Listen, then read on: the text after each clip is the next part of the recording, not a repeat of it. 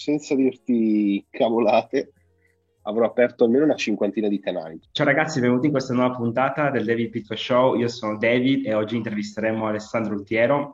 Il suo percorso è super interessante, ma lascerò che appunto lui lo racconti. Senza perdere troppo tempo, passiamo a noi. Ciao Ale, come stai? Ciao David, tutto a posto. Tu? Bene, bene, molto bene. Dove sei di bello adesso? Sempre a casa mia in realtà, questo è il mio tempio di produzione. wow, super. E, ecco, raccontaci un po', ecco, magari un po' il tuo percorso come, come influencer appunto in questo mondo, sia su TikTok che su YouTube, che, che appunto io magari certo. appunto, io sono molto curioso per capire un po' le, le tue strategie, come hai fatto, perché insomma i numeri sono molto interessanti. Intanto ti ringrazio. Allora, in realtà tutto ciò inizia nel 2010 uh-huh. tantissimi anni fa su YouTube. Io ho sempre amato YouTube come piattaforma. Naturalmente non parlavo di finanza personale e criptovalute a, a 12 anni d'età, mi sembra anche abbastanza ovvio, però io sono sempre stato attirato dal fare video. Quindi calcolo dal 2010 ad oggi sono 10 anni, wow. no, 12 anni. 12 anni, 12 anni che faccio questo. Naturalmente inizia sempre tutto un po' per gioco, tutto a caso, tutto fatto male. Sì fino ad arrivare un pochino ai giorni più odierni, tipo 3-4 anni fa, dove iniziamo a fare dei contenuti online sicuramente un pochino più appetibili.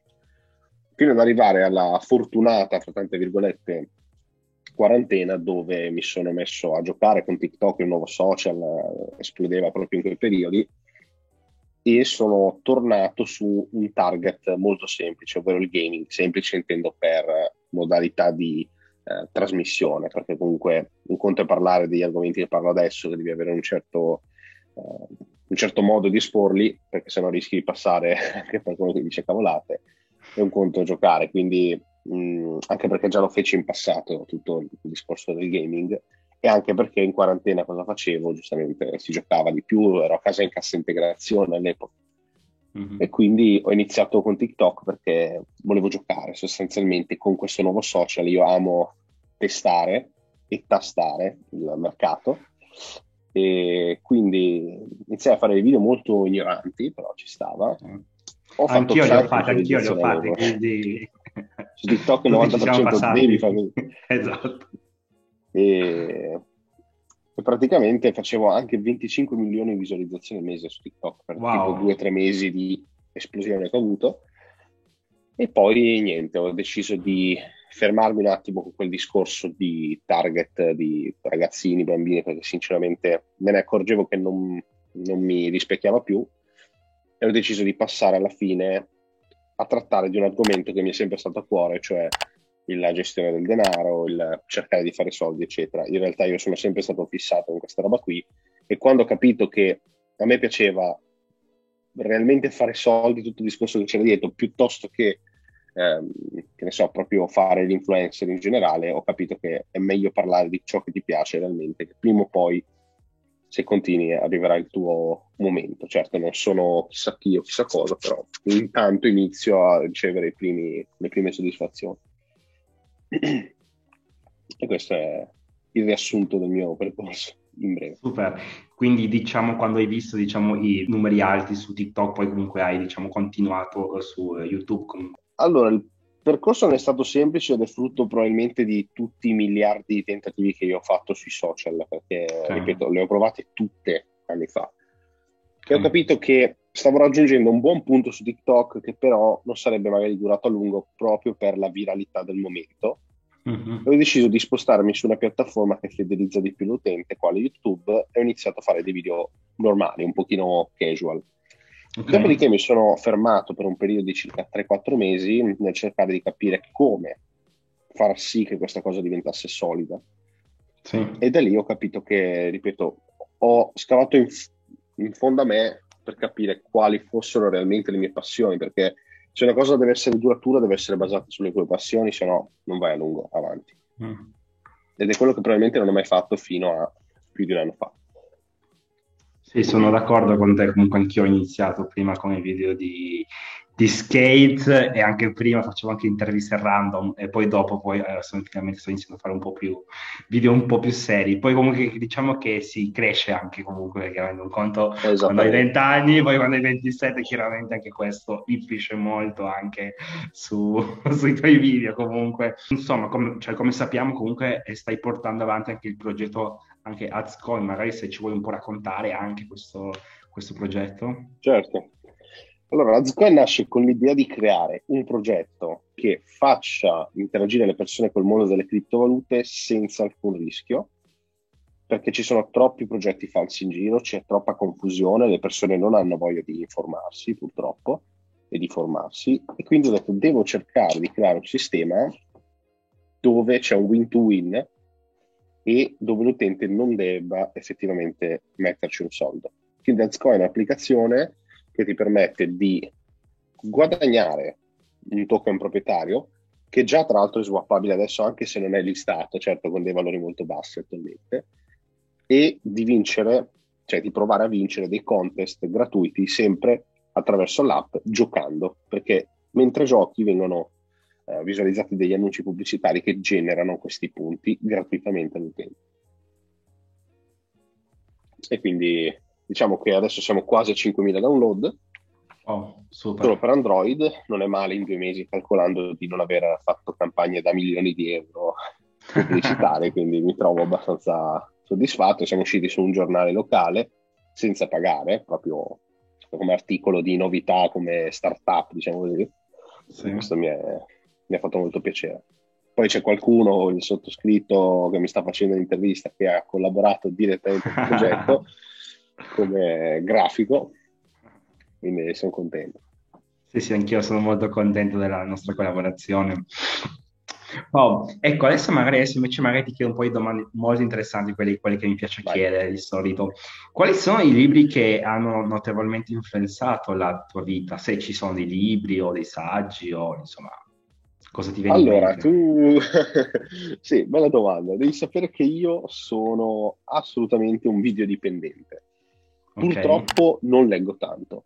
Ho letto il solito Padre Ricco, Padre Povero, due o tre mm. libri classici, ma sinceramente mm. non mi hanno svoltato quanto la marea di video che ogni giorno guardo nell'intero mondo. Ok. Anche solo una piccola cosa impari, ma sommate a 10 video al giorno, 10 cose, certo. si fa tanto nel, nella durata degli anni. Io ho sempre imparato da YouTube, bisogna imparare a filtrare la piattaforma e capire cosa è giusto e cosa è sbagliato, però YouTube è un, una fonte enorme. Poi certo da YouTube magari vai su dei forum, delle cose, però il fulcro è, secondo me, il video, cioè nel mio caso specifico. Okay. Okay. A me i video mi hanno svoltato.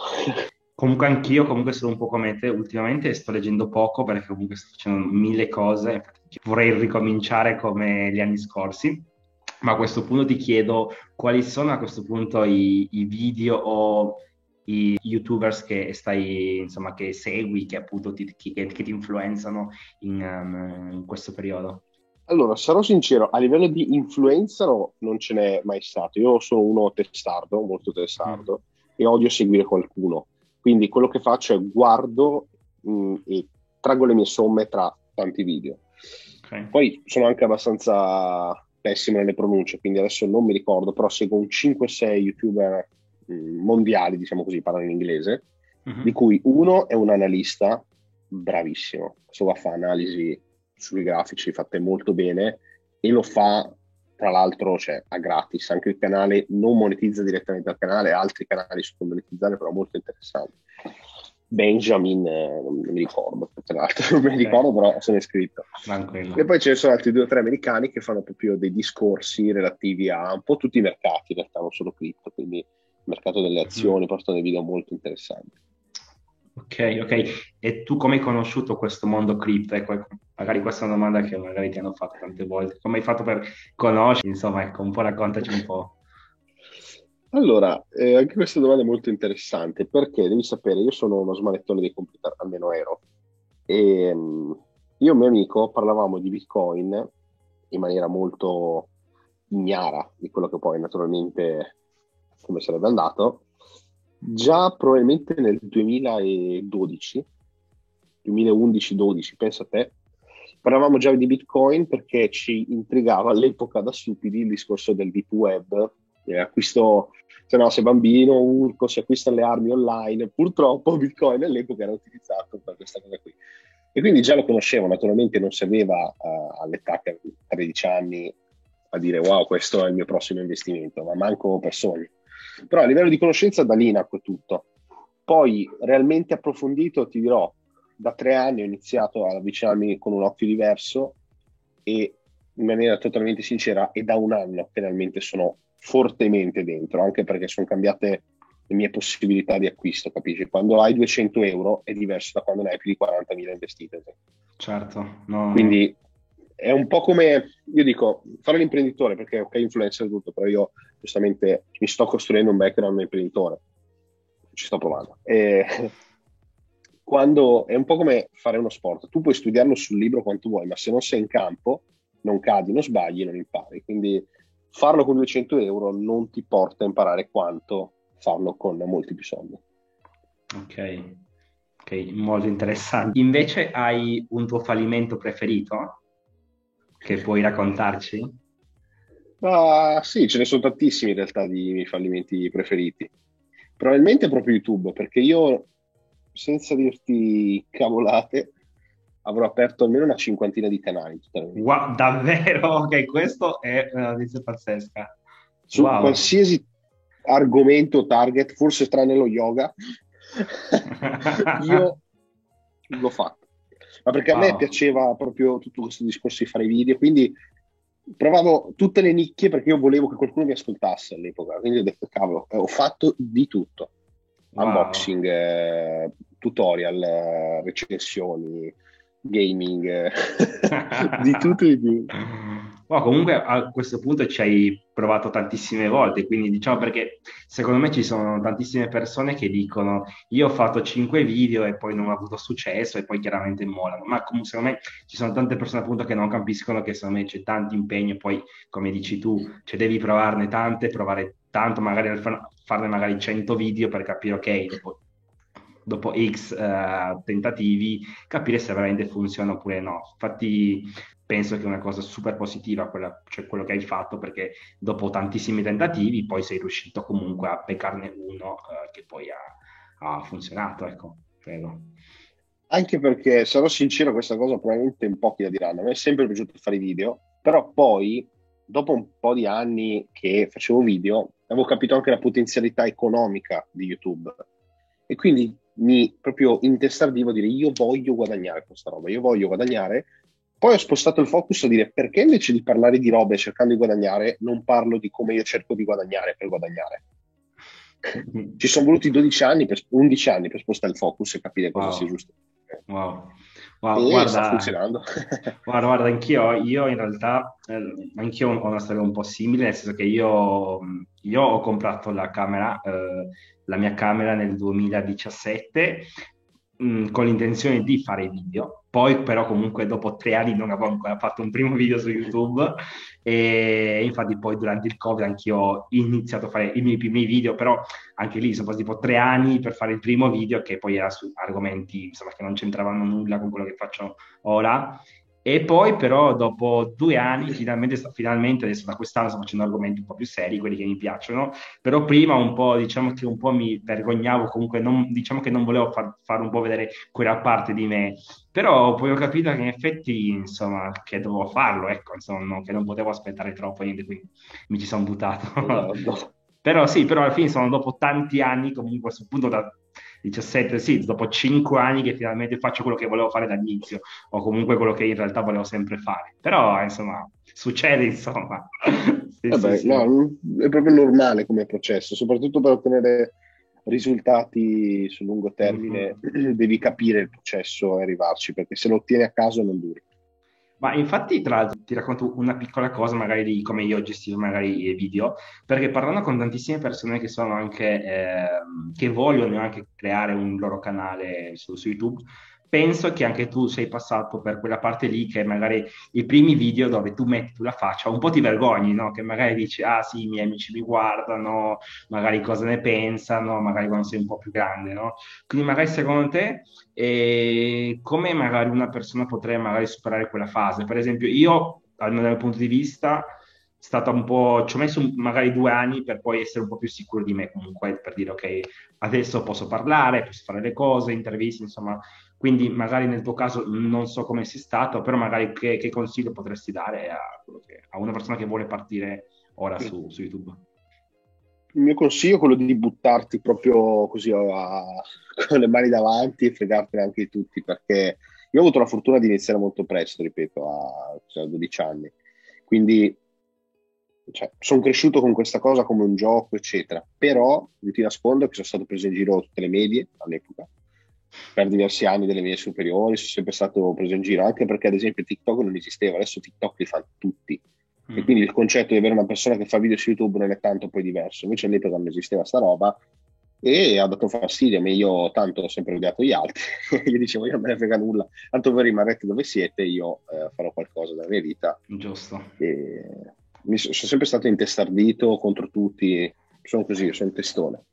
Quindi fregatevene perché se ascoltate gli altri rimanete sotto i ponti come gli altri. Esatto, esatto, anch'io concordo, concordo, concordo su, su questa cosa. Invece non è facile hai... naturalmente all'inizio. Chiaramente all'inizio non è facile, ci vuole un po' anche, è tutto un processo. Ecco. Per secondo me ah, quelli sì. che passano alla fine sono quelli che capiscono questa cosa qua comunque, perché infatti all'inizio finché non lo fai comunque non capisci tutta quella fase là che poi c'è, però una volta che lo superi secondo me poi è tutto bello perché alla fine poi ti sbatti di tutto, cioè non ci pensi più a quello che ti dicono eh, quindi sì, esatto. super, super. Invece hai qualche abitudine insolita o una cosa assurda che, che tu ami fare? Ma sinceramente no, insolita o cosa assurda no. Ok, ok. okay. ci penso non ho abitudini strane. Ok, ok. Forse e... quella di non stare mai fermo e io appena sono un attimo fermo creo qualcosa che poi magari sparisce tre giorni dopo, tipo siti, robe, io dico ma sai che questa idea ce l'avevo in me? Inizio a farla, spendo anche dei soldi delle volte e poi dico no, sì. però sì, okay. eh, forse è l'unica cosa. Invece quando eh, ti senti tipo sopraffatto o fuori forma o hai temporaneamente perso la concentrazione, tipo cosa fai? Hai qualche tecnica, qualche diciamo distrazione, sport, qualcosa Mm, ultimamente sto ritornando a fare due tiri così a calcio in un campo qua vicino a casa, sì, tra l'altro a Rush, Rush. se conosci dal gruppo. Che è ah sì, chiaro, sì, sì, sì. sì, sì, grande, grande. sì. E se tu potessi avere un gigantesco cartellone per mandare un messaggio a milioni o miliardi di persone, cosa ci scriveresti e perché? Questo è un po', è un momento... una domanda tipo alla Tim Ferris, ecco così ti, ti dico. Io questa domanda ti do due risposte, la bastarda e quella per tutti. Sì. La bastarda è cercherei di trovare una qualsiasi cosa mh, affine alla generalità, cioè alle persone più generali e farei vendita su qualsiasi cartellone di vendere qualcosa. Vabbè, scherzi a parte, sicuramente quello di fregarsene del parere degli altri e provare. Io ho capito che in questo percorso l'unica cosa che mi ha fornito realmente delle competenze tangibili è sbagliare. Io infatti adesso che fortunatamente ho qualche possibilità economica in più, mi concedo ancora più tentativi e più cose per imparare di più, perché io sto imparando di più sul mio percorso e sugli errori che ho fatto sul percorso che nello studiare chissà che tesi e teorie strane. Ok, poi secondo me quelli che dicono è la routine del miliardario, svegliate alle 5, sono un po' troppo forzate. Ognuno deve trovare la sua routine che è completamente diversa da quella degli altri, i suoi rituali, le sue cose. Poi è vero che se guardi gli altri, eh, segui il percorso di quello che c'è riuscito, riuscirai qui. Io non sono tanto, mh, mm, come dire, non reputo i, i vari libri, le varie cose come Bibbie, anzi, li smentisco spesso. Ok, ok. No, no, secondo me, come dice Jim Rom, bisogna essere degli studenti e non dei seguaci, quindi comunque bisogna imparare da tutti, però poi tu fai, tu, tu fai la, la, tua strada, no? Quindi chiaramente capire, prendere le, le migliori cose.